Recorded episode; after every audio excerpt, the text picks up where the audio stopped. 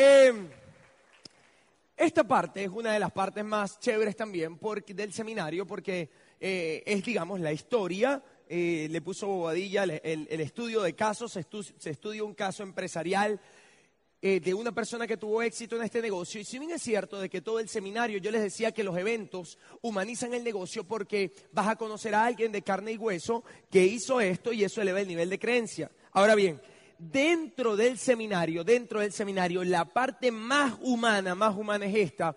Porque es donde uno, y esta parte es muy importante porque es donde, donde, donde en mi caso yo comparto mis mejores momentos, pero también mis no tan buenos momentos haciendo esto, lo que a lo mejor tuve que pasar, qué fue lo que tuve que aprender, cómo fue que me caí, que me caí cómo es que me levanté, cómo entendimos que, que lo más importante en la vida era la actitud, cómo entendimos que no era lo que nos pasaba, sino lo que nos decíamos y, lo- y nuestra emoción y lo que sentíamos mientras eso nos pasaba. Y pues la realidad, muchachos, la realidad es que la realidad es que es una parte sumamente importante. ¿Se escucha bien allá atrás? Muy bien, ¿se escucha sí o no? Perfecto, bueno.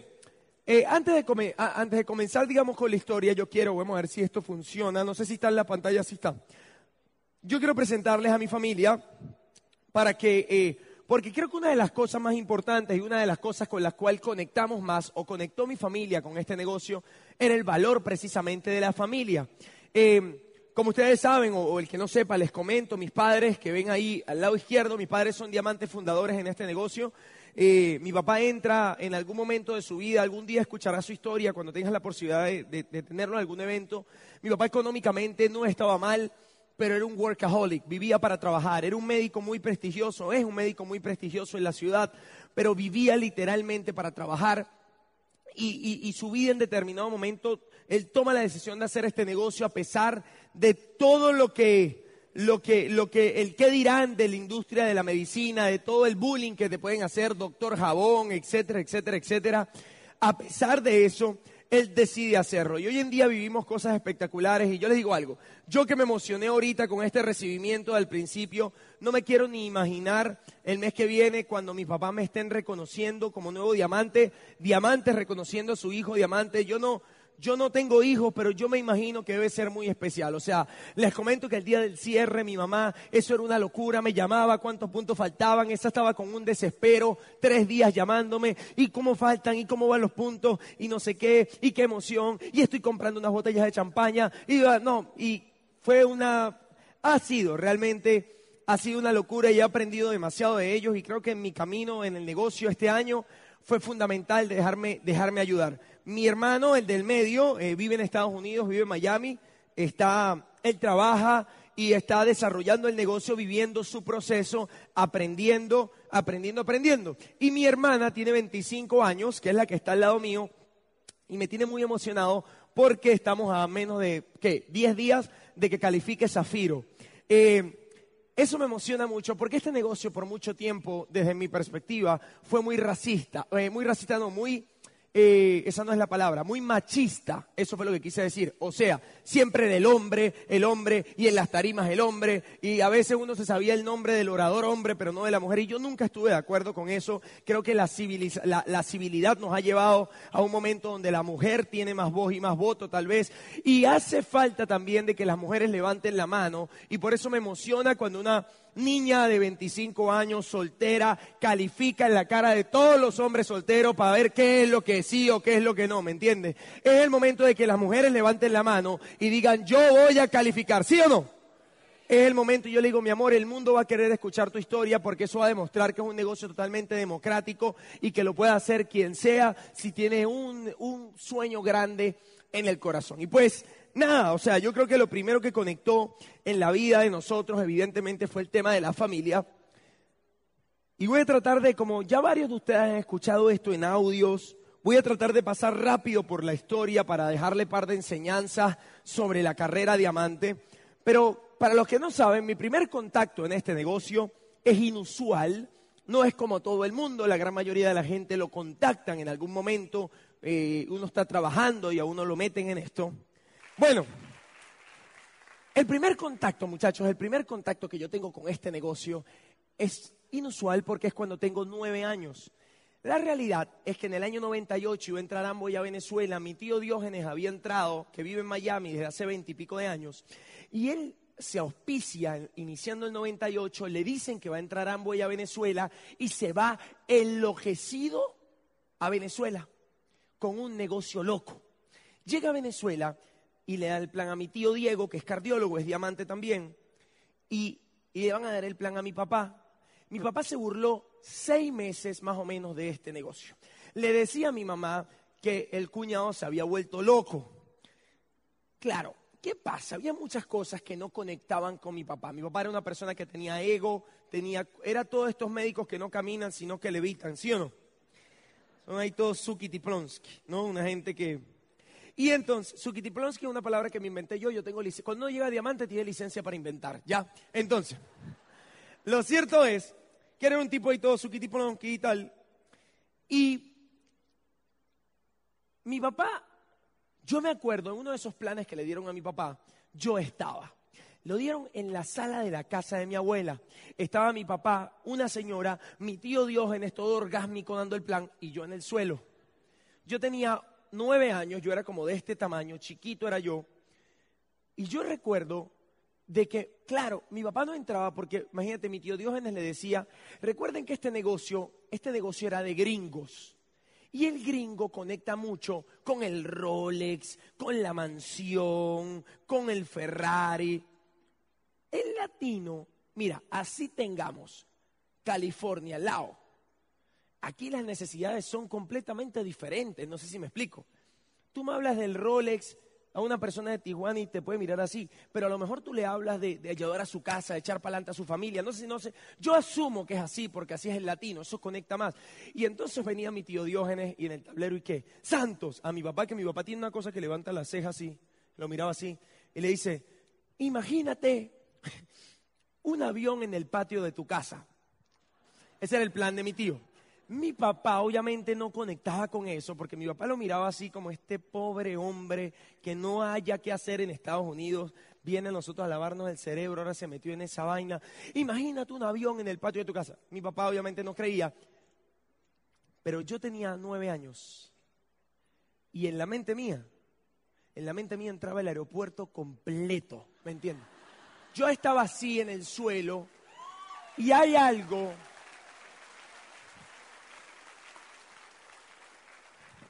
Si hay en la vida unos seres fantásticos para aprender, son los niños. Los niños tienen una, una, capacidad de asombro que los seres humanos jamás deberíamos perder. Esa inocencia que los llega a creer en las posibilidades de que, o los llega a creer de que todo es posible. Es algo que si nos quedáramos con un poquito de eso cuando crecemos en la adultez, estoy seguro que cumpliéramos muchos más sueños. En mi mente, a pesar de que la casa no era grande, en mi mente entraba el aeropuerto completo. Porque como niño yo todavía no tenía el disquete tanto del no puedo. Yo tenía el disquete de que todo era posible. ¿Cuántos muchachos debemos aprender de los niños? Yo me sorprendo, yo veo hijos de socios chiquitos yo, y, pasa demasiado. Yo tengo muchos socios que tienen hijos de 6, 7 años y es increíble. Llegan a la casa, mamá, le dije a la maestra que tú te estás en Amway y tal. Y yo he visto cómo hijos han contactado a la maestra para que le dé el plan la mamá. Yo no sé si qué ha pasado, pero yo lo he visto. O sea, los niños somos tan inocentes. Te voy a contar algo. Yo era emocionado con el negocio. Mi papá decide entrar a los meses. Y yo, de hecho, yo recuerdo la vida mía cambia totalmente cuando mis papás entran al negocio a los meses. ¿Por qué? Yo recuerdo entrar a mi casa y ver a mi papá abriendo un, tarro, una caja que sacaba. el, kit era una caja con productos. Y yo, yo solamente me acuerdo el ancla que yo tengo. Sabes que los olores eh, son anclajes. En aquel momento existía en Venezuela un jabón que era el jabón de glicerina y miel, que ese ya no existe en Venezuela. Pero ese olor yo, tomo ese jabón, cuando voy a Estados Unidos siempre lo compro, y ese olor es increíble lo que es la mente, que yo creo que no sabe reconocer entre realidad, ficción, presente, pasado y futuro. Pero yo hago así, y para mí eso es yo volver a ser niño con nueve años, pero más allá de eso, fue un antes y un después en una familia que empezó a crecer con la palabra esperanza tatuada en el pecho. Todo cambió desde que mis papás entraron a este negocio. Los productos siempre fueron buenos, pero la mística que se creó como familia fue espectacular. Mi papá se hizo médico solo, mi mamá se hizo profesional sola, pero se hicieron esmeralda y se hicieron diamante con nosotros en familia. Yo me hice diamante con mis papás y mis hermanos en familia. Eso es increíble. Yo me acuerdo cuando mis papás estaban calificando esmeralda, yo tenía como 11 años, eh, mi hermanita tenía como 8 y mi hermanito tendría por ahí 3. Y eso era en la cama saltando, ayúdame a recibir nuevos esmeraldas. Yo no entendía mucho a lo mejor lo que eran los puntos, yo no entendía lo que era el plan de incentivos, yo solamente entendía que había un negocio que estábamos haciendo en familia, que más que un negocio se había convertido en un proyecto. Yo a los nueve años todo cambió porque empecé a, partir de los nueve años mi papá me llevaba a la escuela todos los días y ya no iba escuchando yo la radio, sino que yo iba escuchando a los nueve años de nada sirve la técnica si no hay perro, de Sergio Rivera. A los nueve años yo empecé, yo recuerdo que el primer libro que me leí se llamaba Por favor sea feliz. Tenía nueve años y yo era un apasionado por la educación de este negocio. Empecé a ser un niño que le empezaron a sembrar la palabra abundancia. A los nueve años ya yo quería ser diamante, yo quería vivir diferente. No por el dinero que significaba, yo no entendía mucho eso. Yo solamente entendía que mi tío haciendo ese negocio y mi papá, que era un papá todo gruñón médico, se había vuelto una persona diferente a raíz del negocio ese de los productos. Y solamente por eso, ver a mi papá y a mi mamá más en la casa, eso me emocionaba. Ver a mi papá y a mi mamá haciendo algo juntos, porque hasta ese momento en mi mente solamente era mi papá por un lado y mi mamá por otro lado. Pero a partir de ese momento era un proyecto juntos y solamente eso fue suficiente para que yo quisiera hacer el negocio. Les voy a decir algo. Hay muchas veces que muchos padres me preguntan, ¿cómo hago para que mi hijo haga el negocio? ¿Cómo hago para que mi hijo haga el negocio? Y yo me he puesto a pensar y yo digo, ¿por qué yo hice el negocio? ¿Por qué yo hice el negocio? Eso va más allá del resultado que tuvieron mis papás. Obviamente influyó, pero no fue lo trascendental. ¿Sabes por qué yo hice el negocio? Yo hice el negocio porque en mi casa siempre se habló bien de este negocio. Siempre vi a mi papá y a mi mamá felices por todos los momentos, los difíciles y los no tan buenos, de este negocio. Y un hijo, si ve a su papá próspero como médico y feliz como médico, lo más probable es que ese hijo quiera ser médico. ¿Cuántas veces, a lo mejor tu hijo no hace el negocio, pero en todos estos años, ¿cuántas veces tu hijo te ha escuchado decir en la casa, en la intimidad, es que esta gente que no hace nada, es que esto no me sale, y quejarte, y quejarte, y quejarte, y quejarte, porque como tenemos tanta confianza en nuestra casa que podemos andar en calzoncillos y no importa. Tus hijos, ¿cuántas veces te han visto decir o quejarte o llorar porque este negocio no te sale?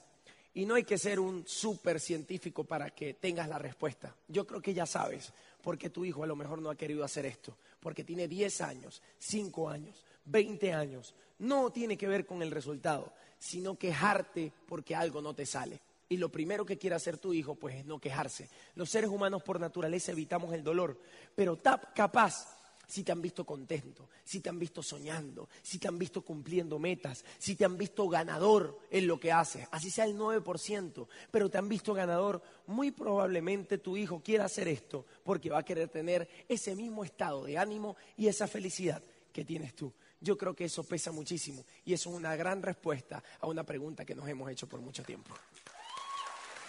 Lo cierto es, lo cierto es que yo recuerdo que yo, de los niños hay que aprender mucho, yo creo que de los niños hay que aprender mucho la inocencia, de no importa el que dirán. A mí me emocionó tanto este negocio que yo a los dos meses que mis papás entraron, yo aprendí a dar el plan. Iba, iba a comenzar en septiembre, mis papás entraron como en julio, iba a comenzar, eh, digamos, la escuela en septiembre arranca eh, en Venezuela y yo recuerdo de que yo estaba en la fila del primer día de clase yo estaba en quinto grado y me acuerdo la maestra, la profesora, se llamaba Xiomara. Y recuerdo que estamos en la fila, yo era de los más pequeños y nos ponían siempre por tamaño, era como el tercero. Y entonces, después fue que crecí, pero yo era el más chiquito. Y entonces estaba así. Y recuerdo que antes de entrar le digo a la maestra, maestra, profesora, tengo que hablar con usted algo de mis papás. La profesora entra el primer día de clase, dice todo lo que tiene que decir. Bueno, el primer día de clase, este año va a ser así, papá, papá. Y como el primer día de clase uno no hace tanto, recuerdo que agarró y dijo, bueno, ya, hagan lo que quieran, esto, compartan y tal. Y yo estaba esperando, yo recuerdo que todo el mundo, Santos, ¿qué más? ¿Cómo estás? Bien, bien, bien, pero yo no quería que me molestaran. Yo tenía un día importante, yo iba a dar un plan en un ratico, yo estaba, por favor muchachos, no, muy bien, me fue en las vacaciones muy bien, pero ahorita tengo la mente ocupada ustedes tranquilos, ¿no? Y yo recuerdo que la maestra me hizo así y yo fui. En aquel momento los planes duraban hora y media, pero yo sabía que yo no podía hablar hora y media, yo tenía que hablar cinco minutos. Y yo, maestra, lo que le quiero decir es lo siguiente. Y me acuerdo que me llevó una hoja, yo era de este tamaño. Y yo le digo, maestra, usted no quiere una casa mejor, usted no quiere un carro mejor, usted no quiere vivir mejor. La maestra, todo el mundo quiere vivir mejor, ¿cierto? Pues resulta que hay un negocio maestra y a través de una línea telefónica usted va a poder pedir unos, unos productos y este es usted en su casa y hay un programa educativo donde se va a conectar y entonces este usted iba a crear una red y yo le expliqué ah", y la maestra sí. Duré ocho minutos y le di el plan, la maestra no dijo nada y me dice, hijo, yo pensé que me ibas a hablar de un problema que tenían tus papás. Me dijo, estoy impactada, no entendí mucho, pero explicas eso buenísimo, me dijo. Y me mandó a sentar. La maestra nunca entró, no le hice seguimiento, era novato, fue mi primer plan. Pero lo cierto que es, yo jamás, yo jamás, yo jamás me preocupé por qué iba a decir la maestra o no. Yo simplemente fui a hacer porque la intención cuenta demasiado. La intención cuenta demasiado. Yo salí a hacer. ¿Por qué yo le conté el negocio? ¿Qué beneficio tenía un niño de nueve años por contarle el negocio? Nada. Pero estaba tan apasionado con lo que estaba haciendo mi papá y mi mamá que necesitaba contarle. Y eso uno lo pierde y eso yo lo había perdido.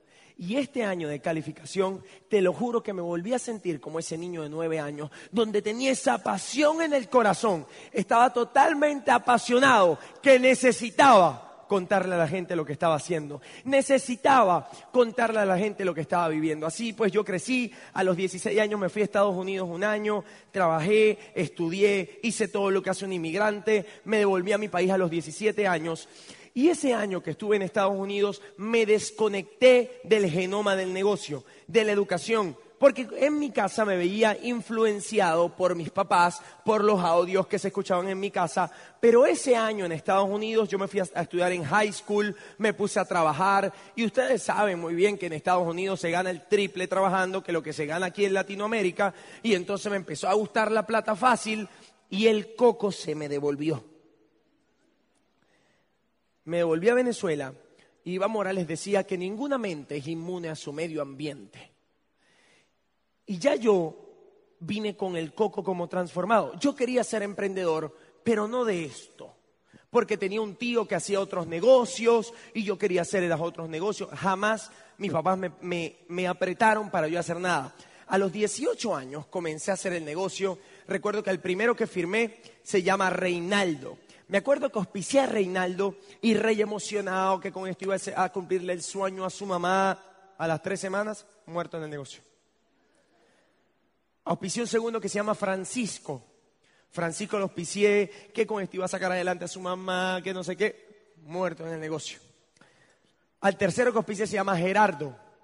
Gerardo era el hijo de unos portugueses, la mamá no quería que se metiera en el negocio, pero él se metió, esto era lo que iba a hacer, le encantaba. Gerardo se enamoró, nunca había tenido novia, muerto en el negocio. Y yo me frustré. La buena noticia y algo que me tiene muy emocionado, y yo sé que van a conocer su historia, la primera persona que yo auspicié a los 18 años, mi mejor amigo de toda la vida, el que vivía en la cuadra de mi casa, con el que jugué fútbol desde que tengo cuatro años, con el que jugué béisbol, con el que monté bicicleta, con el que estuve toda la vida, fue el primero que auspicié. Fue el primero que se rajó y fue de los primeros que me hizo bullying, que me dijo que tú, que el jabón, que cómo va el jabón, que no sé qué. Cuando yo califiqué Esmeralda, al otro día lo llamé. Yo califiqué Esmeralda a los 25 años. Yo dejé de hacer el negocio dos años, ya te voy a explicar esa parte. Yo arranqué a los 20 años de nuevo Califiqué Esmeralda a los 25 años. O sea, siete años después y medio yo lo llamé. Y le dije, ¿qué pasó, Rey? Reinaldo, le decimos Rey. ¿Qué fue, papito? ¿Cómo vas? Califiqué Esmeralda. ¿Qué vaina es esa? Yo sé que tú no sabes qué es eso, pero es plata. Y tú eres amigo mío. Tienes que venir mañana a mi casa que te voy a explicar qué es lo que hago. Fíjate, yo califiqué Esmeralda y yo el primero de septiembre yo estaba llamando a alguien porque yo quería calificarme. O sea, te voy a explicar algo. El día que yo califiqué diamante, ese día firmé una línea nueva. Y en la cara de mis downlines estoy construyendo una línea nueva. ¿Por qué? Porque me siento novato, me siento nuevo, me siento en mi mejor momento. ¿Cómo no voy a aprovechar mi mejor momento para auspiciar más gente? ¿Me entiendes? O sea, sería una pérdida de la energía no auspiciar más gente. Sería pérdida de energía auspiciar más gente. El nivel más peligroso, el nivel más peligroso en este negocio es cuando uno siente que llegó. Ese es el nivel más peligroso y acuérdate que compartimos el negocio porque amamos la posibilidad que le damos a la gente. Amamos hacer este negocio, amamos dar el plan. Llegamos a ese punto y llamo a Rey y le digo, Rey, ve mañana y me dejo embarcado. Lo vuelvo a llamar y le digo, Rey, ven mañana y me dejo embarcado. nunca persigo a nadie. Soy súper celoso con perseguir a la gente, muéranse pobres, desgraciados, no tampoco, pero y llamo, lo llamo y no me atiende. Y le mando una nota de voz. Yo tenía como un mega plan en un local, un local y le digo, Rey, ¿qué más? Escúchame bien. ¿Sabes cuando no tiene un amigo de toda la vida donde le puede hablar? Claro. Te voy a explicarme. Hoy, a las seis de la tarde, voy a estar en el colegio de abogados dando una charla. Si no vienes, puedes venir arrodillado mañana y el resto de tu vida, pero jamás te vas a auspiciar conmigo en esto. Jamás puedes venir llorando, te lo juro por los clavos de Cristo. Jamás te voy a auspiciar. Tienes hasta las seis de la tarde para presentarte ahí. A las cinco y media estaba ya. Era como cinco, eso fue como el 5 de septiembre, hace dos años y once meses. Ayer en, la, ayer en la noche escuché una nota de voz y me dijo, mi diamante, ya tengo la línea A en 6.000 puntos, la línea B en 6.000 puntos y la línea C en 5.000 puntos. El único detalle es que ya esas tres líneas tienen 5Q de este año fiscal y califica Esmeralda en, en 10 días. Y eso me tiene completamente emocionado, completamente emocionado. Todos los días le digo, papito, te va a cambiar la vida. Reinaldo no tenía nada, muchachos. ¿Sabes lo que es nada? Nada viene de menos cuatro mil. Era hasta más feo el desgraciado. O sea, ¿me entiendes? Aquí hasta está más bonito, pulido. Es increíble la manera de pensar, es increíble. Y a mí me tienes, le soy sincero, más emocionado la calificación de Rey de Esmeralda que hasta la mía de Diamante. Porque ya la vida a mí me había cambiado. Pero a este muchacho es un cambio absurdo. Les voy a decir algo. Mi amigo Reinaldo nunca se ha montado en un avión Nunca se ha montado en un avión. Y le digo, papito, prepárese porque ahora se le va a acabar el pasaporte. Prepárese porque el mundo tiene que escuchar tu historia, ¿me entiendes? Y eso te va a pasar a ti también. Y eso, ¿tú te imaginas de que yo llegando a Esmeralda yo hubiese dicho, no, ya llegué y no lo auspicio? ¿Y no lo llamo? Viste que el amor por lo que hace, por lo que uno hace, es lo más bonito que uno puede hacer. Es, la mejor decisión, tener amor. Lo cierto es que yo a los 18 años, se, se raja esta gente, yo no sabía lo que esperaba y duré dos años desconectado. Y empecé a vivir en un desierto de supuesto de reconocimiento que yo no sé si tú has pasado. Monté una revista, todo el mundo me reconocía por ser dueño de una revista, tuve programas de radio, tenía página web salí en la portada del periódico más importante de mi ciudad como un emprendedor por la revista que tenía. Todo el mundo me abrazaba, todo el mundo me decía que era increíble, pero yo podía engañar a todo el mundo. Pero cuando yo en la noche me miraba al espejo, yo había una persona que no podía engañar y era a mí mismo. Y en mi corazón yo sabía que yo quería ser diamante. A mí me valía mierda la revista. Yo lo que quería era ser diamante, pero no tenía el valor. Y empecé a vivir algo horrible, algo horrible. Y era que me paraba en la mañana, iba a la universidad, llegaba al mediodía, duraba toda la tarde durmiendo. A las 5 de la tarde me iba al programa de radio. Tenía dos, dos horas de programa de radio. A las 7 de la noche me devolvía a mi casa y me acostaba a dormir. Al otro día me levantaba en la mañana, me iba en la mañana a la universidad. No me preguntes qué aprendí esos años porque no me acuerdo de nada de lo que vi en la universidad. Iba en modo automático, no me importaba. Me importaba solamente ver qué resolvía. Pan, iba al mediodía, almorzaba, dormía toda la tarde y luego me iba al programa de radio. Luego me metí en el tema de la revista y era hasta peor me sumergí en ese, en ese supuesto pin de emprendedor tradicional, que no es que, no es que esté mal, pero eso no era lo que yo amaba hacer. Empecé a obstinarme, no me gustaba hacer eso, me sentaba en la computadora a hacer las cosas del baloncesto, la revista era de baloncesto y me daba un dolor en el cuello, eso no, yo podía durar tres horas en Facebook, pero media hora haciendo algo de la revista era para mí un desierto. Y el amigo con el que estaba haciendo la revista, ese era su sueño y lo quiero muchísimo. Y la revista era un proyecto increíble, pero no era mi sueño. No era mi sueño. Yo sin darme cuenta, yo recuerdo que en las tardes yo me quedaba así por el, el aire prendido y uno se arropa y uno le da como flojera y entraba un rayito así de sol, porque uno hasta le pone, yo le ponía una cobija a la ventana para que no entrara ni, para que eso estuviese oscuro, ¿me entiendes? Y entraba ahí un rollito de luz ahí que a uno le pega en la cara. Y yo no sé mucho de psicología ni nada de eso, pero yo creo que eso fue un periodo como de un año donde yo sin darme cuenta me había deprimido. Donde no es que me estaba que me iba a suicidar ni nada, o sea, nada por el estilo, pero no tenía un propósito claro. Era como vaya viniendo, vamos viendo. Y hoy en día que tengo un poquito de información entiendo que es mejor tal vez estar muerto a vivir sin propósito y yo eso no se lo deseo a nadie. Y si tú te has sentido así en algún momento, si tú te has sentido que las cosas no te salen, yo te entiendo, yo te entiendo porque yo muchas veces me sentí así. Muchas veces me sentí que las cosas no me salían, yo lo sentí demasiado, sentí que no, muchas veces dije, pero ¿será que yo puedo hacer ese negocio? A mi papá le sale ese negocio, a mi papá yo veo que viaja, mi mamá yo veo que habla, yo venía a los eventos, pero venía a calentar la silla, ¿me entiendes? Venía a oír, no venía a escuchar, me parecía, no me gustaba lo que escuchaba, me parecía que el negocio también estaba pasado de moda, no quería hacer esto. Y ustedes saben la historia, varios de ustedes, un 26 de marzo, me siento con mi papá y me hace tres preguntas. Me dijo,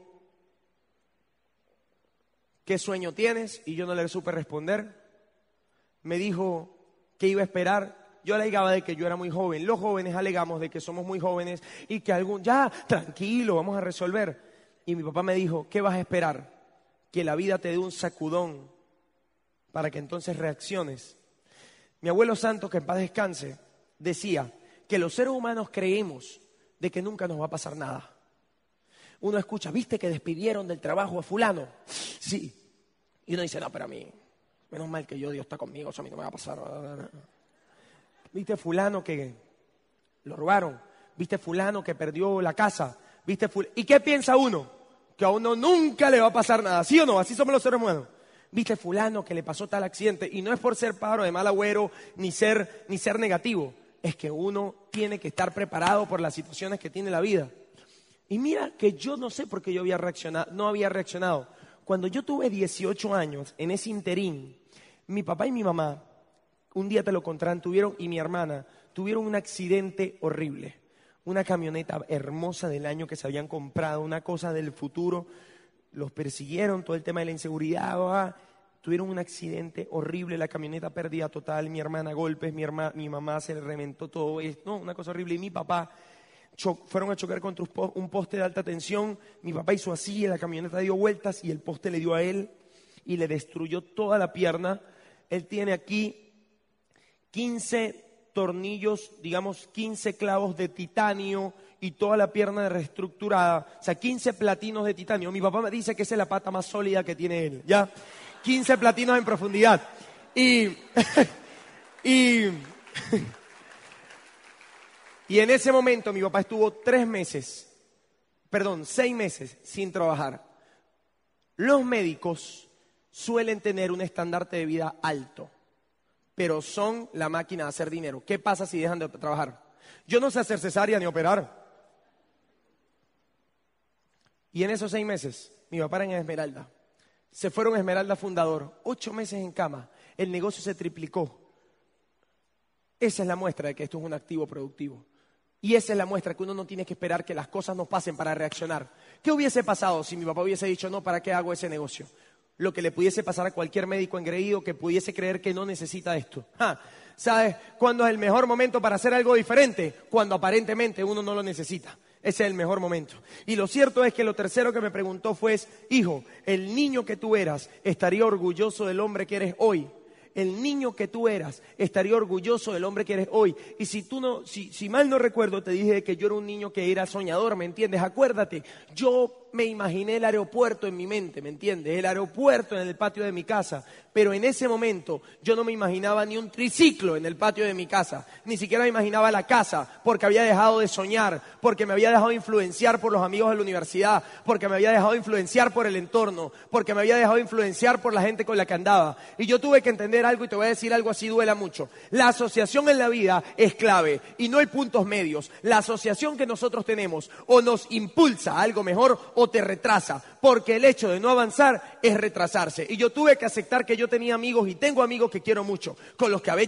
hecho broma y tal, pero mi asociación diaria, la gente con la que yo quería estar, tenía que ser gente que me impulsara, gente que creyera en mí, gente que creyera en los sueños. Y yo dije, me mamé de esta situación. Y este 26 de marzo tomé la decisión de hacer este negocio y empecé a reestructurar mi mente, empecé a leer con intención, empecé a escucharme los audios con intención, empecé a creer que yo lo podía hacer, empecé a salir a la calle, a dar los planes, a mover volumen. Me daba pena mover volumen, me daba pena dar los planes, me daba pena que iban a decir mis amigos. Yo estudiaba en una universidad super fifí, super, super fresa, pero me tocó aprender, me tocó superar mis miedos, me tocó formar el carácter, me tocó aguantar de que mis amigos no entendieran. Para hoy en día, hoy en día todos mis amigos todos mis amigos ahora dicen, Santos, Santos estudió conmigo, él es amigo mío. Hace un par de meses en Venezuela, y eso me da mucho orgullo y te lo comento, salí, como los ah, salí en una lista de los 25 venezolanos más influyentes en todo el año.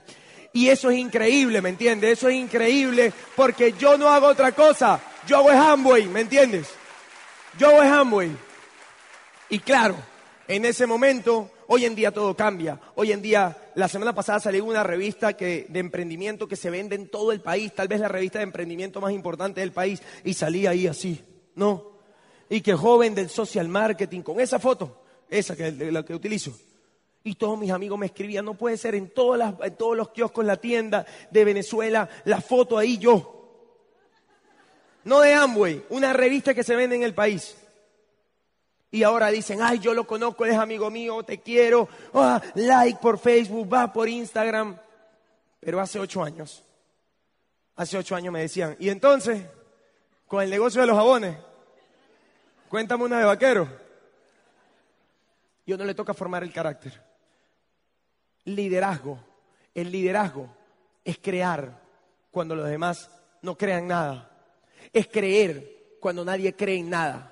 Liderazgo es sacar lo mejor que uno tiene. Liderazgo es correr cuando los demás caminan. Liderazgo es levantarse cuando los demás siguen sentados. Mi país en estos años está pasando la situación, las situaciones políticas y económicas más difíciles en la historia. Tenemos la inflación más alta del mundo, más alta. El sueldo mínimo en promedio son 25 dólares. Yo he visto, yo conozco la miseria de frente. Yo la veo de frente. Yo la veo, yo la he palpado. Yo, yo creo que una de las cosas que más le agradezco a la vida es no solamente ser venezolano, sino vivir en Venezuela en este momento, porque Dios me ha mantenido ubicado. Vengo en primera clase de Turquía, desde Italia, como para sentirme en los, en los cielos y llego a mi país y piso suelo y piso tierra y me doy cuenta de que hay mucha más gente que ayudar, que hay mucha más gente que ayudar, que no todo el mundo no solamente viaja en primera clase, sino como mi amigo, jamás se ha montado ni siquiera en un avión. Y yo tengo una misión real con este negocio, de decir a la gente que uno puede cambiar su, su historia personal, que no importa de dónde uno venga, no importa si naciste en el Tigre, no importa si naciste en un barrio, no importa si naciste en un pueblo, no importa si afuera de tu casa hay guarimba, que es la, o, hay, o hay manifestaciones, no importa si hay guardia, no importa si hay guerra. O sea, lo único que trascendentalmente importa es el espíritu que uno tenga, es las ganas que uno tenga de echar para adelante. Porque nunca se ha escrito nada de una persona que no haya hecho nada. Siempre se escribe de los ganadores, siempre se escribe de la gente que se levantó en el momento más difícil. Y eso fue lo que hicimos este año. Yo no te voy a decir que fue fácil, pero yo le doy gracias a Dios que califiqué diamante en esa circunstancia. Porque el día de mañana, cuando la situación esté súper bien, porque sé que tiene que ser así, porque yo decreto que la situación en mi país tiene que ser así. Yo no puedo olvidar el momento que pasamos, porque uno tiene que ser sensible con la gente, entender que esto, más que un negocio, es un proyecto para uno darle la mano a, la gente y decirle, tú también puedes echar para adelante, tú también puedes echar para adelante, ¿me entiendes? Y en ese proceso, en ese proceso de subir el merecimiento, hemos logrado en el equipo una sinergia espectacular. Hemos logrado en el equipo una sinergia única con los muchachos. Te soy sincero, nunca este año me volví hasta más sensible con la gente. Mira, yo no lloro ni con la vida es bella. O sea, perdónenme, yo no sé por qué. Pero es increíble lo sensible que me volví con este negocio. La palabra esperanza pareciese que la quisieran borrar del diccionario en mi país. Y la mayoría de los jóvenes se quieren ir, obviamente, del país, porque no sienten que hay posibilidades allí, que no deja de ser cierto. Por eso el equipo mío se llama hay, porque nosotros creemos que si un ser humano es capaz de transformar su mente y un ser humano es capaz de meter la abundancia a su mente, se da cuenta de que los factores internos influyen, pero lo más influyente es lo que pasa dentro de ti. Mira, yo le digo a mis muchachos, como yo viví un año en Estados Unidos, yo sé lo que es ser inmigrante, porque yo trabajé, yo pegué piso, yo hice muchas cosas. Y yo les digo, mira, tengo mucha gente, muchos amigos que se fueron del país y les está yendo muy bien. Pero tengo muchos amigos que se fueron del país y no les está yendo tan bien. Tengo muchos amigos que se quedaron y les está yendo muy bien. Y tengo muchos amigos que se quedaron y no les está yendo tan bien. Y ese día entendí que la vida, que mejor dicho, la vida no cambia trascendentalmente. Obviamente hay un cambio, pero no cambia trascendentalmente por el código postal que tengas. La vida cambia trascendentalmente es por tu patrón de pensamiento, tu manera de pensar. Los países normalmente son pobres porque sus ciudadanos son pobres y son pobres son los ciudadanos porque piensan de manera pobre. Yo creo, y yo le digo a mis muchachos, si tú te dejas influenciar por este programa educativo y por nosotros y te asocias y empiezas a ver la vida con alegría y eres capaz de ver ese pétalo de esa rosa que solamente le queda en lugar de las 100 espinas, yo te prometo que con nosotros aquí sí hay. Y eso es lo que hemos vendido y eso fue lo que hicimos este año. El mejor producto que nosotros tenemos en Amway no es el SA8 que es buenísimo, no es el Excess que es increíble es esperanza. Vendemos una esperanza real, no solamente con los productos que tenemos, sino una esperanza de un cambio de pensamiento real. Las personas suben su nivel de merecimiento, suben su nivel de pensamiento, quieren ayudar a su familia, se sienten mejor, se sienten empoderados y salen a mover lo que tengan que mover. Salen a hacer lo que tengan que hacer, muchachos. Salen a hacer lo que tengan, lo que tengan que hacer. Te digo, no ha sido un año fácil en el país. Me tocó me tocó, hay que estar bien loco para hacer el negocio en Venezuela, pero me ha tocado hacer entrenamientos y metemos 100 personas, 100 muchachitos menores de 25 años y hablamos de sueño, los pongo a soñar, les cuento cómo, cómo viajo el mundo, todo lo que podemos hacer y a tres cuadras hay una manifestación de guardias nacionales y con bombas para, los, para estudiantes, una cosa de locos. A veces trancan toda la ciudad, está trancada, no hay por dónde meterse y yo no sé cómo hacemos, pero llegamos. Y yo le digo a mis líderes, yo le decimos, nosotros literalmente estamos cambiando un país, ayudando a estos muchachos a que piensen de manera diferente. Los seres humanos lo que necesitan es carácter. Los seres humanos lo que necesitamos es más carácter. Un ser humano con carácter no se deja meter el dedo en la boca, no se deja someter por nadie. Y por eso yo amo este negocio, porque este negocio me proporcionó la posibilidad de brindarle esperanza a la gente, pero de darle herramientas para que formen carácter. Un ser humano con carácter se califica el año que viene. Un ser humano con carácter, que desarrolle carácter, no espera que nadie lo haga, no espera que sus downline lo hagan, no espera ni siquiera que su esposa lo haga. Tiene el carácter, o su esposo, tiene el carácter suficiente para tener la energía y decirle, mi amor, vamos a echar para adelante esto como sea, con los que sean, como sean, con los que sean, pero lo vamos a hacer por ti, por mi familia, por mis hijos. A nosotros lo que nos hace falta es más carácter, ¿me entiendes? Más carácter, muchachos, es lo que nos hace falta. Más carácter, más carácter, más carácter.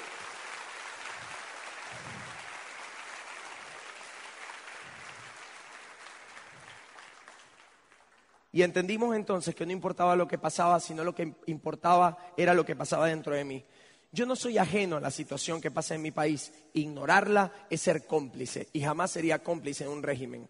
Pero yo entendí que mucho más importante era lo que estaba dentro de mí. ¿Sabes qué decisión yo tomé? Yo espero que tú la tomes también. Uno en esta vida tiene dos opciones. O se deja influenciar por el entorno uno se vuelve catalizador de cambio e influencia uno al entorno. Yo tenía la opción de dejarme influenciar como la mayoría de la gente y deprimirme por todo lo que pasa en mi país, que no te imaginas lo horrible que es. O ser un catalizador de cambio para que cada un polo positivo, para que cada vez que esa gente que viniese con todas esas situaciones, encontrar una isla de esperanza donde puede crear, donde puede creer. Y solamente por eso yo hiciera este negocio toda la vida, así no me ganara ni un centavo. Solamente por eso. La buena noticia es que se gana, y bastante que se gana. ¿Me entiendes? Vale la pena, muchachos, vale la pena hacer este negocio porque el negocio devuelve propósito. Empezamos a... Y quiero, quiero ir cerrando con algo que me encanta. Yo, el primer pasaporte mío murió virgen. El segundo pasaporte mío, por ahí vio un sello. El tercer pasaporte, me lo acabé. No se venció, me lo acabé. El cuarto pasaporte, que es ese azul, lo saqué en abril del año pasado. Y eso que este año, la mitad del año, no viajé corriendo el negocio. Y ayer lo vi y ya me preocupó porque dije, mm, esto por ahí me dura un año más. Y se vence dentro de cinco años. Y eso es emocionante porque yo soñaba con vivir diferente. Yo soñaba con dar saltos por la libertad. Yo soñaba con ser, no para ser mejor que nadie, pero con ser un símbolo de que la vida se puede vivir diferente. Y empezamos con este tema de dar saltos por la libertad en el mundo para decirle a la gente que se puede vivir diferente. Y empezamos a saltar, eso fue en Cali, Colombia. Esto fue en Hermosillo, si no me equivoco, hace unos, hace par de años, en en Hermosillo, aquí en México, en el DF, en Guatemala, allá, atrás ahí no se ve, pero hay un volcán. Yo en mi vida, muchachos, había ido a un volcán. Y te quiero compartir esto porque yo quiero que tú sueñes conmigo. Yo quiero que tú sueñes conmigo, yo quiero que tú sueñes conmigo, yo quiero que tú sueñes conmigo, porque los sueños son para hacerse realidad. Mira esto, esto fue en, cuando tuve la posibilidad de venir hace dos años a Tijuana, que me llevaron los muchachos a San Diego, y ahí estábamos. Esto fue en Nueva York, me pasó una cosa loquísima en Nueva York. En Nueva York estoy caminando por Times Square, así, civil, normal. Aquí uno es que es Justin Bieber, pero afuera uno es normal, ¿me entiendes? Y voy caminando y me agarró una señora por la mano y me dijo, ¿usted es Santos? Y yo le dije, bueno, yo me llamo santos. Y me dice, no puede ser. Y me abraza y la señora en medio del Times Square no me soltaba. Y ya me empecé a asustar. Yo escucho tus audios y te veo en YouTube. Y yo decía, en medio de Nueva York. Ese día sí me sentí Justin Bieber, ya. Entonces, en New Jersey, en Salt Lake, en Utah, saltamos por la libertad. En Cabarete, yo hago kitesurf. Y yo hago kitesurf en muchas playas, pero es mejor cuando es en el mundo entero. En Cúcuta, en Ada, Michigan, tuve la posibilidad de ser parte de la SAC he sido el único joven que ha ido en la SAC, ni siquiera era diamante, ¿me entiendes? O sea, era esmeralda, obviamente. No tenía el negocio más grande, pero yo creo que tengo un corazón grande, tal vez. Y pues me llevaron, mira esto, en Medellín, en Venezuela, en Mérida, México, en Colombia, en Costa Rica, otro volcán. Ahora no sé por qué voy tantos volcanes, pero bueno, otro volcán. En Las Vegas, tuve la posibilidad de ir a Las Vegas el año pasado. Para ustedes es normal, porque lo tienen aquí al lado, pero la realidad es que tuve que ir porque estoy preparando para que todo salga muy bien en el A60 ya. Estuvimos en Hollywood también cuando estuve con Alfredo y Dana allá en, California, eh, en el Mary, que es como la prima del Titanic, ¿me entiendes? En Puerto Rico, en Washington, D.C., en Guanajuato, México. Hemos estado, lo mejor no solamente dar saltos por la libertad, sino que hemos conocido gente espectacular. Yo a María, mi novia, la conocí en este negocio, ¿me entiendes? este negocio me ha dado literalmente, marica, todo, ¿me entiendes? O sea, todo, ¿me entiendes? Todo. Ahí estoy. Y una de las cosas que más me emociona este negocio es que este proyecto, lejos de cualquier otra cosa, por eso es que a mí me da mucha risa, con todo el respeto, ¿no? Pero me da mucha risa cuando viene gente de otros network y me dice, no, lo que pasa es que este es más nuevo, o lo que pasa es que este es mejor. Y yo lo miro y digo, ay. Porque una de las cosas que tiene este proyecto es que tú sientas a 10 diamantes de Amway y a 10 diamantes de Funfun. Y es increíble la diferencia. Es increíble el nivel de pensamiento. Con todo el respeto, increíble. Y una de las cosas que más me emociona es que yo veo a los jóvenes y yo digo, este negocio construye excelentes ciudadanos. Hemos estado ahí en Panamá con el hijo de Carlos Jurado, este muchachito Sebastián Montoya, que quiero tanto, que vive en Medellín. Hemos, esto fue en Monterrey. Y yo lo veo con 22 años, corriendo, cómo habla, lo que aprendo. Y digo, Dios mío, ojalá hubiese pensado yo hacia los 20 años. Aquí estaba con Alfredo y Dan en Las Vegas hace, hace, hace como un año. Aquí estábamos en Orlando brindando por la libertad. Mira esa foto. Estoy yo que soy venezolano, Ángelo, bueno, es venezolano, nació en Venezuela pero se crió en Colombia, eh, Diamante, está, está Papocho, el hijo de, Claudia, está Sebastián y Andrés, todos brindando, ¿por qué? Porque la vida puede ser diferente, porque no importa la edad que uno tenga. Mira esto, aquí estábamos con Teo Galán Jr. en República Dominicana, o sea, viajar el mundo, muchachos, es increíble, pero viajarla con amigos es más potente todavía. Es mucho, mucho, mucho más potente todavía. Y esto fue algo súper bueno que tuvimos la posibilidad de hacer el año pasado. Teo Galán Jr. cumplía años. Esto fue muy loco, esto jamás hubiese sido posible para mí. Repito, ustedes viven muy cerca de Las Vegas y a lo mejor para ustedes es normal. Pero yo, de mi casa a Las Vegas, eso para mí es donde se enchufa el sol, ¿me entiendes? Lejos. Lejos. Y me dice Teo, voy a cumplir año, era junio del año pasado, y cuadramos. Y nos fuimos varios amigos de República Dominicana, de México, de Venezuela, de Colombia, y todos nos encontramos en Las Vegas. Fuimos los dueños de Las Vegas durante tres días. Hay que verle la cara a un grupo de esmeraldas, generación J, diamantes sueltos en Las Vegas. Y a lo mejor eso te parezca muy mundano, ¿no? ah, pero vivimos la experiencia. ¿Sabes qué me dio eso a mí? Más merecimiento. Yo fui el primero en comprar el boleto de avión. Yo dije, ya yo lo compré. Si no lo compran ustedes, me voy yo solo. Y yo me acuerdo que yo estaba allá. Era un sueño el hecho de poder hacer cosas que significaran prosperidad. Porque yo me mamé de la escasez. Me mamé de estar rodeado de gente con escasez. Digo, no, yo tengo que rodearme con gente, también amigos que yo quiera, pero que también crean en la abundancia y que crean en los sueños, ¿me entienden? Que crean en los sueños. Y eso fue lo que hicimos, eso fue lo que hicimos. Ahora bien, de nada sirve, de nada sirve de que yo te haya contado mis sueños si tú no sales a hacer los tuyos también. Y yo amo las historias y siempre creo que las historias conectan muy bien. Y esta historia pues no fue algo que me pasó, es un cuento que escuché una vez. Yo estaba muy chiquito, había un evento en Orlando de Amway donde daban una moneda y esa historia a mí me marcó. La conté por mucho tiempo, después de calificar Esmeralda, luego la dejé de contar.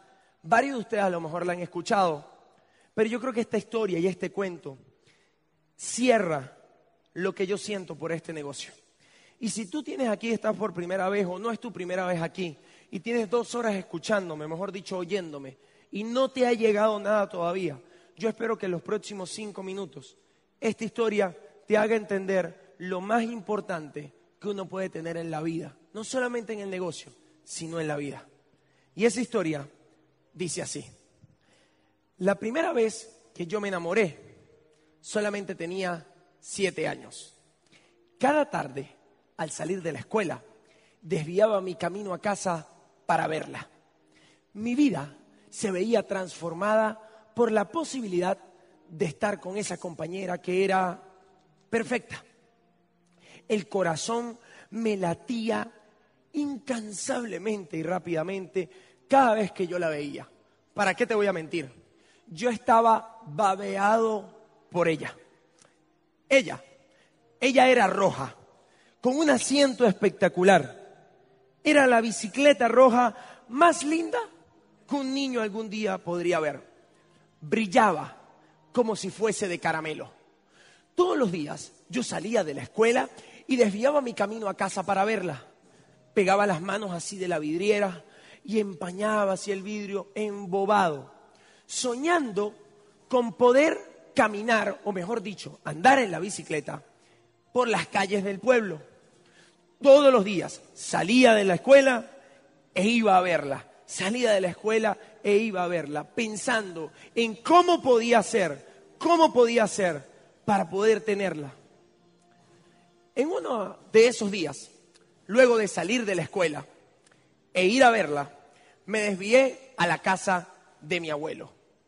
Mi abuelo era de esos abuelitos que siempre tenía la palabra perfecta en el momento perfecto. Esos abuelos que miman, esos abuelos que abrazan hasta con las palabras. Yo fui a la casa del abuelo y yo le conté mi mal de amor. Ese amor imposible que tenía con la bicicleta roja. Mi abuelo se quedó viéndome muy enternecidamente y me dijo, es importante, hijo, en la vida anhelar cosas. Es importante, importante anhelar cosas. Me dijo, vamos a hacer algo.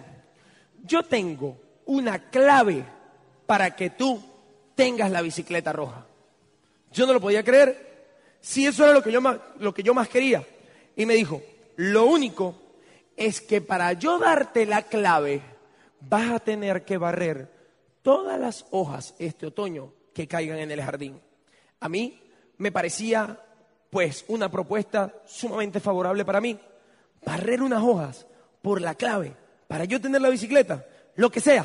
Así que duré, muchachos, todo ese otoño. Iba barriendo hojas. Iba de la escuela, veía la bicicleta y me iba y barría las hojas. Cientos de hojas, formando el carácter, entendiendo que todo lo que uno quiere en la vida requiere primero de un esfuerzo. Todo lo que uno quiere en la vida requiere primero de un esfuerzo. Duré muchos días barriendo hojas. Sin embargo, ese anhelo por la bicicleta roja se vio afectada por un evento un poquito triste. El abuelo murió. Y para colmo de males, la bicicleta roja se la habían llevado de la tienda. ¿Alguien la compró? Me dijo el encargado. Así llegó el invierno y llegó diciembre. Fue un diciembre diferente. Se supone que los diciembres tienen que ser para que la gente esté contenta. Pero ese 24 de diciembre, ese día de la Nochebuena, no había tanta alegría en el ambiente de la casa. Yo recuerdo estar sentado al frente de la puerta. Todos realmente estábamos cabizbajos. El abuelo tenía mucha influencia en la familia. Te puedo decir que era como el jefe de la familia. Y era el primer diciembre que no estábamos con él. Y yo aparte no tenía la bicicleta roja. Al rato sonó el timbre. Nadie quería venir a abrir la puerta. Obviamente todos cabizbajos, ¿quién va a querer abrir el timbre? Así que me tocó levantarme e ir a abrir. Y aparecía un señor. Un señor, una especie de cartero. Y me dijo mi nombre. Y yo dije, sí, soy yo. Y me dijo, tengo algo para usted. Y el tipo se quita. Y el corazón yo siento que se me paró como por dos segundos. Allí estaba. Brillaba. Roja. Como si fuese un caramelo. Yo no lo podía creer, tenía que haber un error si ya la habían comprado. Y en el manubrio de la bicicleta había una nota. Sí, es para usted, me dijo el señor. Yo temblaba y no lo podía creer. Tomé el manubrio y agarré la tarjeta. Y la tarjeta tenía la enseñanza más importante, tenía la clave. Decía, sueña siempre, pedalea siempre hacia tus sueños. Aprende a desear en la vida intensamente. Sueña siempre, hijo. Te quiere siempre tu abuelo. Y es una historia muy linda. Es una historia muy linda. Porque esa historia cuando yo la escuché me hizo entender que el mundo, el mundo está lleno, muchachos, de bicicletas rojas, esperando que tú y yo la soñemos para hacerla realidad. Comienzas este negocio sin entenderlo mucho, pero te va a empezar a emocionar. Un día vas a calificar al 9 y te vamos a aplaudir. Te vas a dar cuenta de que existen bicicletas rojas. Vas a calificar al 18 y, y a plata. Y te vamos a reconocer aquí y te vamos a aplaudir. Y te vas a emocionar te vas a emocionar, te vas a emocionar. Y un día este negocio le va a dar un curso a tu vida donde vas a empezar a sentir propósito. Te vas a dar cuenta que no solamente hay bicicletas rojas para tu vida, sino que hay bicicletas rojas que brillan para la vida de los demás. Y sin darte cuenta, un proyecto que comenzó siendo para ganarte algunos pesos, te va a transformar en un enriquecedor de vidas. Gracias por el cariño, Muchas gracias, muchas gracias. Sueñen siempre, deseen intensamente, sueñen siempre, deseen intensamente. La vida es para vivirla, para vivirla. Muchas gracias.